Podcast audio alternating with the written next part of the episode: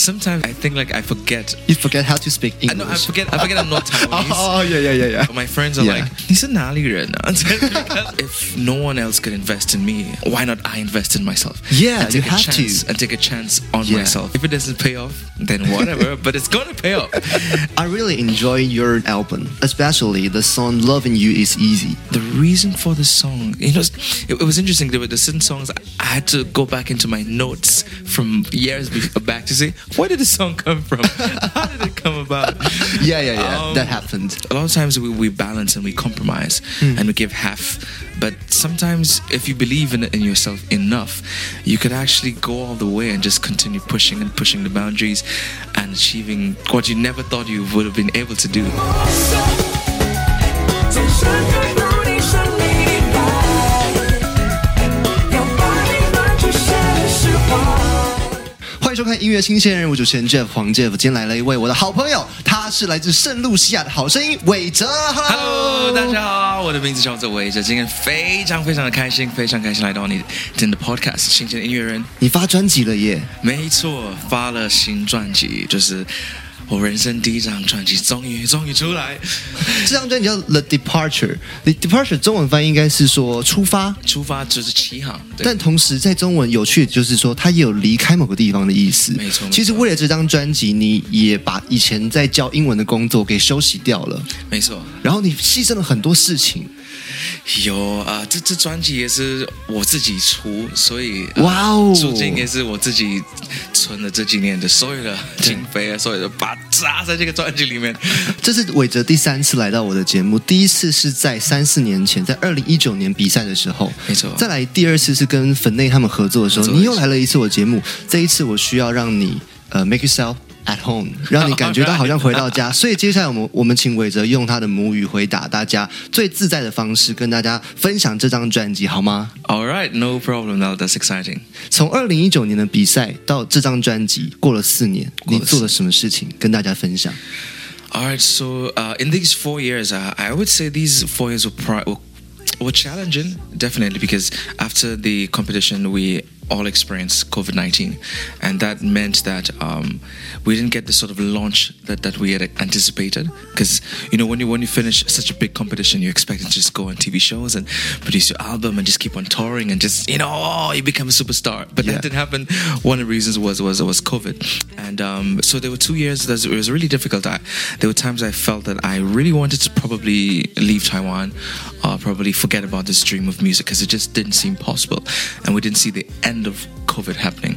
Um, two years after the virus, I think, for the hard work of all of us, like the, the- all the Taiwanese and all of us around the world, we finally um, were able to to move to move on and almost like there was a restart there was, there was a restart for all of us to to go after your dreams to pursue what you wanted to do from the very beginning But I'm curious about who gave you the motivation. who gave me the motivation i think that motivation came from within I, I think because i'm not someone who, who, who would, would give up easily but the times you know when doubt creeps in and, and you get you get pretty doubtful you get pretty lonely pretty tired and Yeah. i felt that you know what just give it one shot like why not i, I, I prefer to Yeah. try and fail than to never try Ah, I see. yeah, at least at least I'll be comforted by by trying. Like I'll be happy with that result that I actually had the motivation to try something and, and to Oh. fight. So um, this album, I started working on this album I think about two years ago. Yeah. Um, with the help of Finney, so I'm very good friends of, with Phil and and Susan. So we produced the first song, uh, "Save Me," about two years ago. so listen to the first song. The first song. Uh, the second song um, was Fairy Tale Love. But even then, after Wow. only completing two songs, It's two years ago. two years ago, Wow. completing this album It's been a long time. yeah, completing an album felt like it's not going to happen that easy. Yeah. there, there were so many difficulties, especially balancing uh, my my work, which is um, performing at different events. Yeah. even at the time still teaching uh, English, English. part time. So um, last was it last year or a year before? I decided to to quit teaching English and to go all Why? in. Why? Um, because I, I felt that The main um, reason is the main reason because um, one, it, for me, I don't like being comfortable. Yeah. In a comfortable space, I, I want to go to my limits to see what I can actually do, and Yeah. I felt that if no one else could invest in me, um, why not I invest in myself? Yeah, and take you a have to. chance and take a chance on Yeah. myself. You know, take that risk. If it doesn't pay off, then whatever. but it's gonna pay off. And the more time you you invest in your your art and your music, you actually make it better you actually actually um, make a living from it you know a lot of times we, we balance and we compromise Hmm. and we give half but sometimes if, if, if you believe in, in yourself enough you could actually go all the way and just continue pushing and pushing the boundaries and achieving what you never thought you would have been able to do because even before this album uh, I, I, I left my previous company then I- I started my own company Yeah. um, I, I got more I started getting more gigs more performances uh, more popularity That's a big challenge. it's a big challenge, but um, and working with different people, you know, hiring people. Even hiring people. Yes. You're a boss. it was really Wow. crazy, and th- the album actually really came into, into completion. I think, or really came into the process of s- completing this album, doing this album, Yeah. this year. At the beginning Ah. of this year, at beginning of March of this year, I still only had two songs. Why? The other songs were just probably recordings on my phone or like incomplete recordings. Oh. So I technically within the last um, You've got lots of things to do. five months, I completed seven songs. wow! Amazing! It was really crazy. 但你怎么写歌？How to write a song？ So there were certain songs where um, it just came from inspiration, like out of air. Like we were just playing jam, like we're jamming. Yeah. And then the melody just just came out. The the, the song, the Wow. story just came out, and uh, recorded it. And most obviously in the, in the first recording, the, the entire pitch is not very clear. Yeah. So some of the lyrics are not not very sure about it, but the melody and, and the vibe and the essence is, is already It's made good. and you just go back to the the rewriting process, I would say, and um, putting the right lyrics and re-recording it into a full, complete song. Um, the reason why this album was able to to work, I think, this this year in a short space of time, is because I worked with different producers, uh, different um, beat makers. At, at the same time, so it really tested my coordination and management Yeah. skill in terms of having at the same time to be juggling th- four different, five different And projects. one of the producers is you. yes. So you have to think, how can I make this song better? better. That is correct. That is correct. That is correct. And just trusting your your your this instinct, this gut. Like when this feeling or this idea or this thought comes, just go with it. Just do it. And but even that, some of the songs. There was one particular song I remember. Um, there was some beats like I got online or just having fun with friends and just playing playing the beat. Yeah. And then uh, that's the song with Halong, this num- number seven Oh, number seven. um, uh, "Will You Be Mine." It, Yeah. it came from a freestyle. I love you, I love you tonight, baby. Hey, tomorrow's not promised. you sang for Halo. yes, um, Heilong. I've known Heilong for even before he was Heilong. 你们认识多久了啊，大概七七年吧， ？Seven years. 在大概七八年，很很久以前。And um, I was like, you know. Afrobeat is a popular genre right now in the world. Yeah. So if I were to do an Afrobeat song, then why not uh, collaborate with someone who is from Africa? Yeah. um, who knows even more about the culture. And then it was Hmm. fun, even if he had um, never sang before. He's not a musician. People don't know Heilong to sing. It was it was fun because he was interested. He was willing to learn and and willing to um, participate in the process. And he did a great job. He was, Yeah, really. He, was- he did a great job. It was really fun. I really enjoy your album, especially the song "Loving You Is Easy." Let's talk about this song. All right.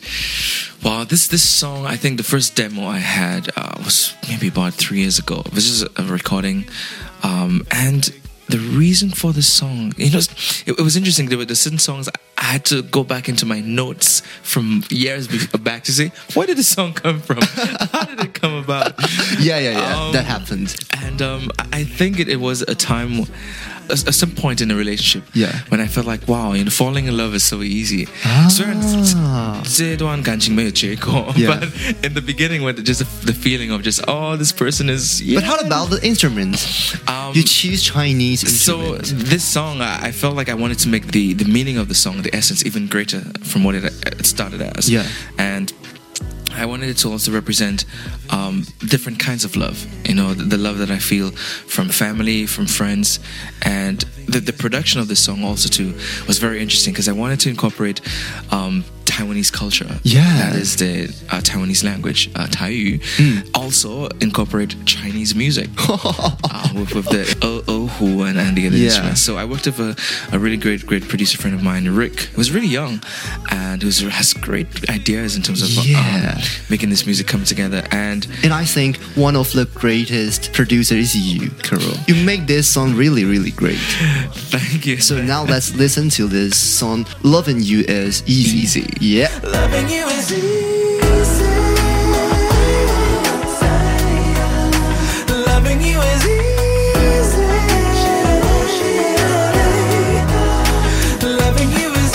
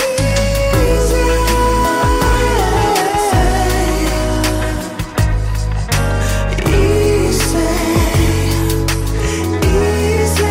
easy. Easy. Easy. 再次回到音乐新鲜人这一集的来宾是科尔韦泽，再次欢迎嗨。 Yeah，发了一张专辑，是你的第一张专第一辑张专，辑叫做什么名字？ The Departure。这一张好帅哦，是谁帮你拍的？为什么想要这样设计啊？哦，Oh, 这个这个其实蛮蛮有趣的，因为后面这只鸟，嗯就叫做啊、呃黑鸟，黑然鸟，后它是我家乡的代表哦鸟，嗯，圣露西亚圣的露，西啊亚没错。然后它其实它会是一一只，因为很多鸟我喜欢啊、呃一起飞，嗯，可是它会一个人，它会独自飞的，飞来飞去，对，所以我就代表我自己，就是离开家乡，离开圣露西亚，飞到台湾，哇，去追梦想。然后啊、t h i s this is what we call the sundial。以以前他们怎么 tell the time was because of the 影子，用太阳的影子，用太阳的影子对，然后在中文我们叫它日晷。日晷啊，对日晷对日晷，对对，没错没错。And for me, it, this this sort of time is is is really beautiful because. Mm. Um, It says that we are in control. We are in control of our destiny. We Yeah. tell the time uh, or which chapter we're in. We don't have to look for a clock to tell the time, to tell us what time it is. We decide what time it is Mm. You are based the on where. time， Right. 你 based 就 on- 是时钟，你站在这个位置，太阳照下去就告诉你在哪个位置了。没错，没错。所以你是、啊重重点是你你站在哪个位置，，对，不是其他的。Ah. 哦，对对对不需要其他人告诉你你现在该往哪边走，没也错许你心里面有答案。然后这只鸟就是说，其实你在这十年当中，虽然你在台湾，但是你的心还是在家乡，你有好多的地方都是你的家，所以你飞来飞去，飞来飞 飞去。 去，对对对，你在台湾其实待这十年，有唱过各种不同的演出，像是哪些场合你都会去唱？哦，像很多婚礼、婚礼场，还有尾牙场啊、上演活动、春酒等等啊，因为可能是我很多特色。第一个是长相，就是大家 Yeah. 觉得我好有趣，有一个外国人在台湾能够 唱，可是可能台湾人不擅长的的风格，也许是嗯 jazz 或者是 R&B 或是 soul 啊，可能觉得有趣。然后再来是会讲中文跟台语，会会唱那些歌曲，好厉害哦然后觉得哇，好惊讶。再来是就是歌歌唱技巧是，我记得你第一次来我节目的时候，你有唱那个“你问我爱啊你有多想我爱你哦有几分？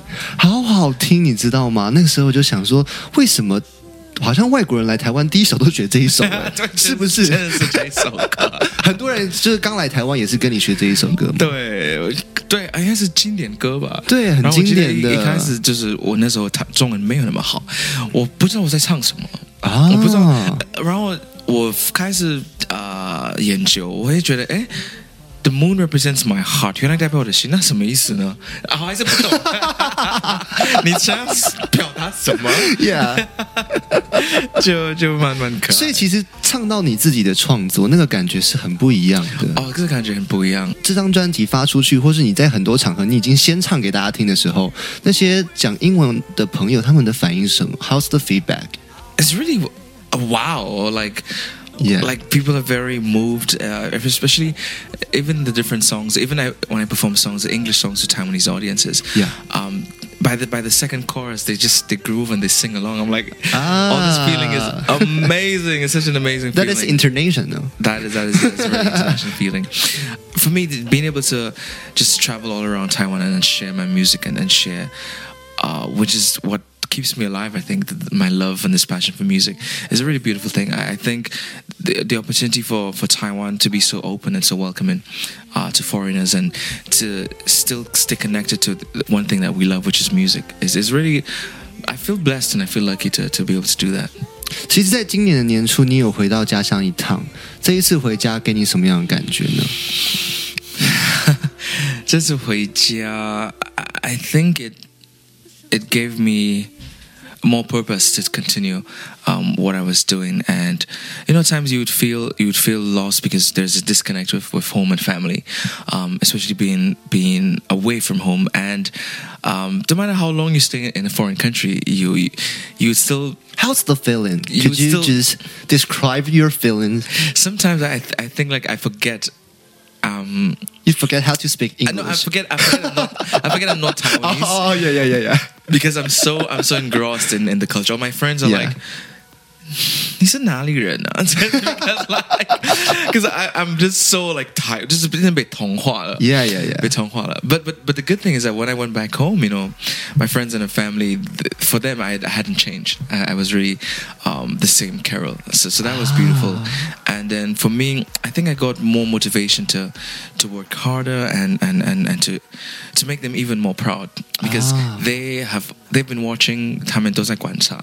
二零二四年，你有没有什么样的新年新愿望？做一些小小的事情啊，或者是一些你觉得很生活化的事愿望想要许？